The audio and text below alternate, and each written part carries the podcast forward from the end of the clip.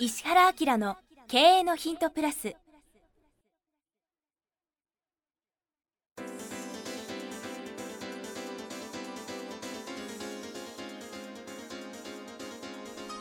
ポッドキャスト石原明の経営のヒントプラスは勝てるビジネスモデルや売れる仕組みの作り方。経営者や起業家が持っておくべき能力とその磨き方。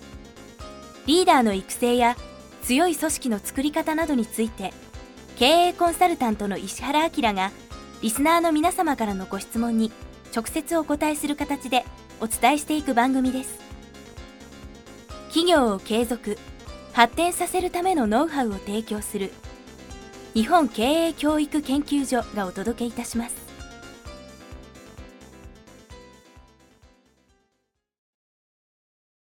皆さんこんにちは。インタビュアーの早川洋平です。石原明の経営のヒントプラス今日は第131回お届けします。石原さんよろしくお願いします。はいよろしくお願いします。今日は20代の女性学生の方からいただいてます。最近なんか学生の方がうん。増えてきましたね、面白いね公開収録にもいらっしゃってますはい大歓迎です。はい、はい。ということで、えー今日はこんな質問をいただいています。こんにちは。石原先生早川様制作担当の方々いつも楽しい番組の配信をありがとうございます。丁寧ですね。すごいね。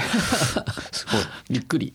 作業している時やご飯やお風呂寝る前や家事をする時など隙間時間はずっと聞いております。私は22歳理系大学院生です。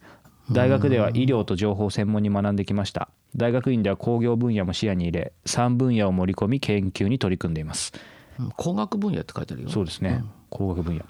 石原先生と同じで常に新しい知識を入れることが食べることよりも本当に楽しいです。すごいですね。有望ですね。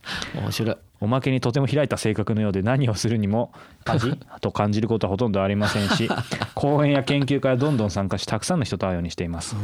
将来は医療情報の分野でグローバルな視点から日本で活躍することです。患者や医療者などのユーザー指定のシステム開発やアナライズな本当にまだ20代なんですかね。なんかすごいですね。うん。今後どんどん成長する分野だと見込んでいます。そのために自分は今後文章力語学力表現力をつけるのが課題だと感じております。悩んでいる点としては新しい分野であるがために私の分野や立場が相手にうまく伝わらないということがあります。医療の方からも情報工学分野の方からも分かっていないと思われがちです。私が学生の立場である上まだ勉強不足であるというのもあると思います。日々勉強を積んで幅広い視点で活動しており今後分かってもらえるのが楽しみでもあります。そこで質問です石原先生のポッドキャストを聞いているととても話に引きつけられます。また非常に分かりやすく説得力があります。先生は絶対に否定はせず全て面白いと言っていますがこれも引きつけられるポイントだと感じています。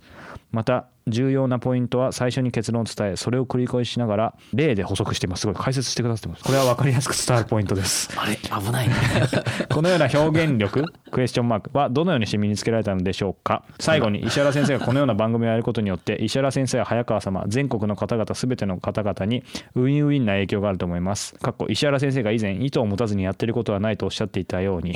ここ最近みんな突っ込まれるね。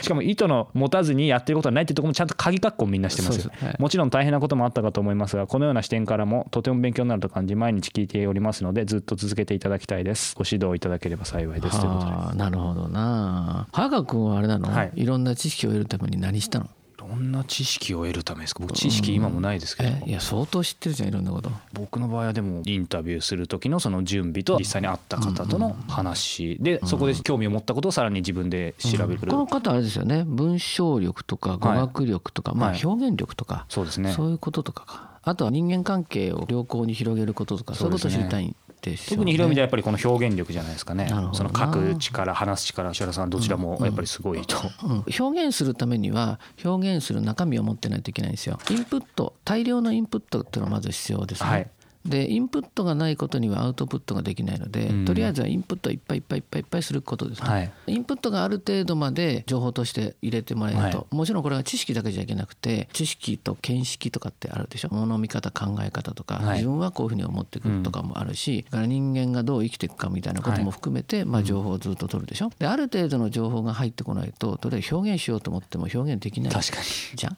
だから前もこれポッドキャストで言ったと思うけどビジネス書だけ読んじゃうと、はい。語彙が単語の数がすごく少なくなっちゃうからいろんな意味で、まあ、小説読んだりとかね、まあ、新聞とかでもいいと思うんだけど、は情報にとにかく触れてインプットを大量にするってことが重要だよね。はい。で心を磨く180のインタラクションという本の中に本の読み方とかね、はい。が結構詳しく書いてあるんでそれ読んでもらうといいと思うんですけど、割とその本読んだりとかする時に誰か一人の人好きになっちゃってその人にダーッと傾倒していっちゃうのがあるでしょ。なりがちですね。もちろんそれはそれでいいんだけどできればその人の考え方全部入れちゃったら、じゃあ別の人はどう考えてるんだろう、はい。その他の人はどう考えてるんだろうっていうふうにこう複数の考え方を入れていくと客観性とか生まれたりとかするでしょ。そうですね。正反対の人なんかでもいいですよね。そうそうそう。で表現力ってその客観性みたいなものを持ってないとただ興奮して喋ってしまう人になってしまうので、はそういう意味でこうインプットっていうのはすごく重要だと思いますね。で大量のインプットが今度終わったら、はい。話せる題材とか何か聞かれた時にはい。自分が答えを返せるという知識なり情報が入ってくるよね。ああそうですね。でこの状態になったら次はどうするかっていうと上手に話している人の観察ね。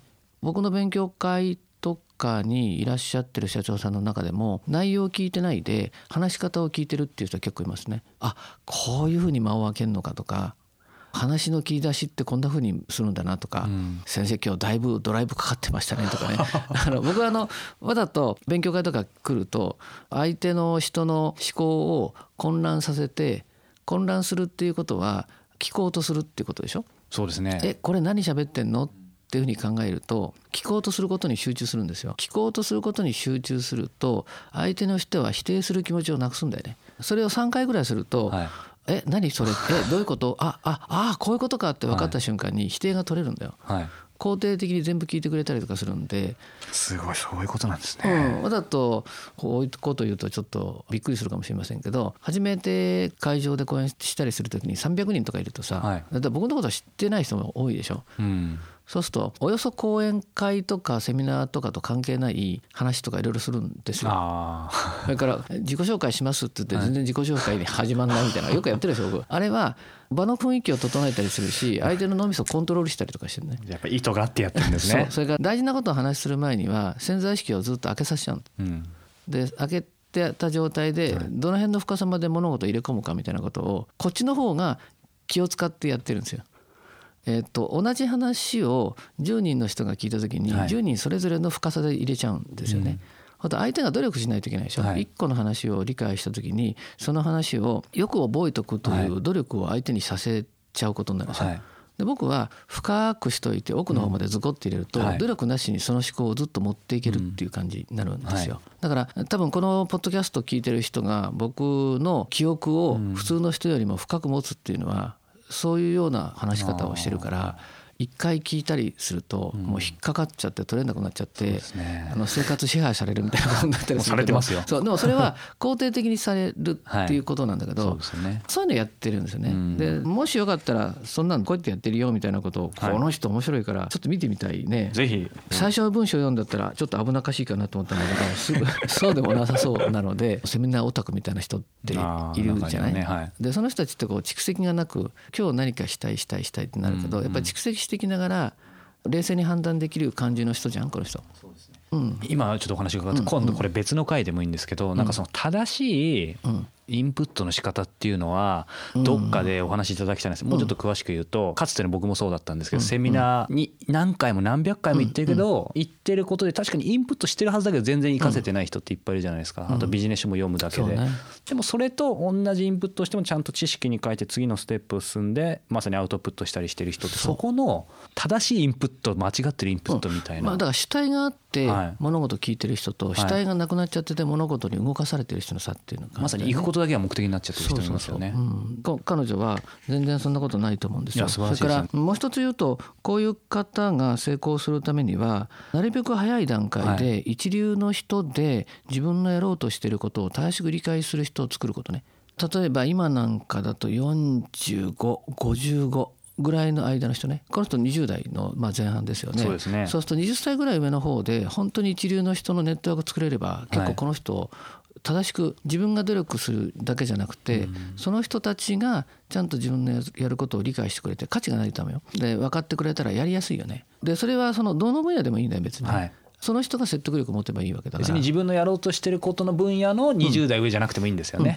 だから新しいことやろうと思ってる人は、はい。そういう人間関係をどう動かすかっていうことまでも今のうちから仕組んだ方がいいじゃん。うんですよね。だって自分が言わなくたって誰かが言ってくれて自分の立場がきちっと分かればいいわけでだから、これはあの僕はまさにそれを石原さんに3年前に学ばせていただいてまさにそういう感じで今実感してるのでこれはぜひ今の最後のアドバイスは。一回来てもらったら、はい。あの多分一回会ってこういうことこういうことこういうことって教えれば多分この人やりそうだから、そうですね。全然しますよ。ぜひぜひお便りをいただければあと思ってのとりあえず勉強会どっかで来てもいただいてもいいし、はい。メールいただいてもいいから、はい。次の日本を背負って立ちそうねな感じがして楽しいよな。ね。はい、うん。ぜひぜひお寄せください、はい。ということでお届けしてきました石原明の経のヒントプラス。また次回もよろしくお願いします。石原さんありがとうございました、はいありがとうございました。さあ、えーここでえー番組からお知らせです。えーすでにご存知の方がもえーいらっしゃると思いますが、えー石原家の経のヒント、このプラスからですね、えー発展した、えーバージョンとして、えーこの度石原明の経のヒントプレミアムというのがですね、はい。えー誕生しました。はい。これはどんなコンテンツなんでしょうか？ポッドキャストとの違いとかも教えていただけると。、今の無料のポッドキャストは Q&A の形式で質問に対して僕がお答えしてますよね。で、まあ、ずっとこういうことをやっていきながら、まあ、あの、2年弱やってるでしょ？そうですねそうすると、その、読者の方から Q&A とっても面白いんですけど、先生が本来何考えてるかみたいなことをまとめて聞きたいですっていうことを言われるようになったんですよ。で、それは、あ、確かにそういえば、あの、読者の方に、こういうことをもう基本的に知っといたからいいよねっていうようなことで、経営的なこととか、マーケティングみたいなこととか、あるいは人生をどういうふうにするかとか、うん。自分が成長するかみたいな、そういうコンテンツで、ここすごく重要だから前にしといてくださいよね、みたいなことをお話ししようと思って有料版作ったんですね。なので、時間も40分ぐらい、メインのコンテンツを作ってお話ししてますし、プラスアルファで、あの、非常に面白い、僕はコンサルなんで、こういう切り口でビジネスやってますよっていう企業を、まあ、10分ぐらい紹介して、はい。それから、あの、本はやっぱりすごく有効じゃないですか。で、この本読んでっていうのも、最近流行してる本だけじゃなくて、あの、これ非常に役に立つから、ちょっと絶版になってるけど、探して読んでみてくれるみたいなことも含めて、あの、10分10分、トータルで1時間ちょっとの番組を有料で配信しようかなと思ったのが、このプレミアムなんですよね。そうなんですよね。このプレミアム毎月1回発売しています。本当にこのメインテーマ、注目の企業、ビジネスモデル、トレンド紹介、そして今月の一冊ということでですね、え盛りだくさんなんですけども、あの、早川君と Q&A みたいな形で聞きやすくね、構成してもらってやりますから、無料版聞いてる人はすごく楽しく聞けると思いますね。はい。ぜひ、えー石原明 .com の方にですね、えーこのプレミアムのページありますので、えーご興味がある方はご覧になっていただければと思います。はい。これ倍速とかもついてそうなんです。ね。倍速もついてますし、えー年間購読をえーしていただいた方にはですね、このシークレットライブを、はい。はい、ご招待させていただきますので、ですねはい。ぜひ皆さんお聞きいただければというふうに思います。今日のポッドキャストはいかがでしたか？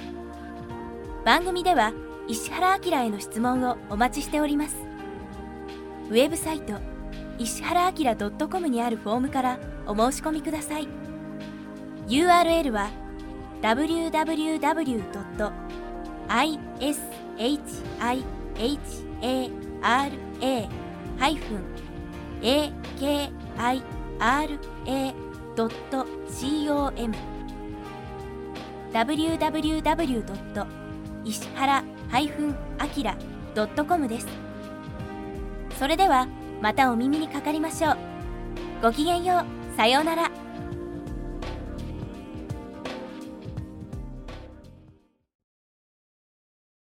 この番組は提供日本経営教育研究所プロデュースキクタス早川洋平制作協力若菜はじめナレーション岩山千尋によりお送りいたしました。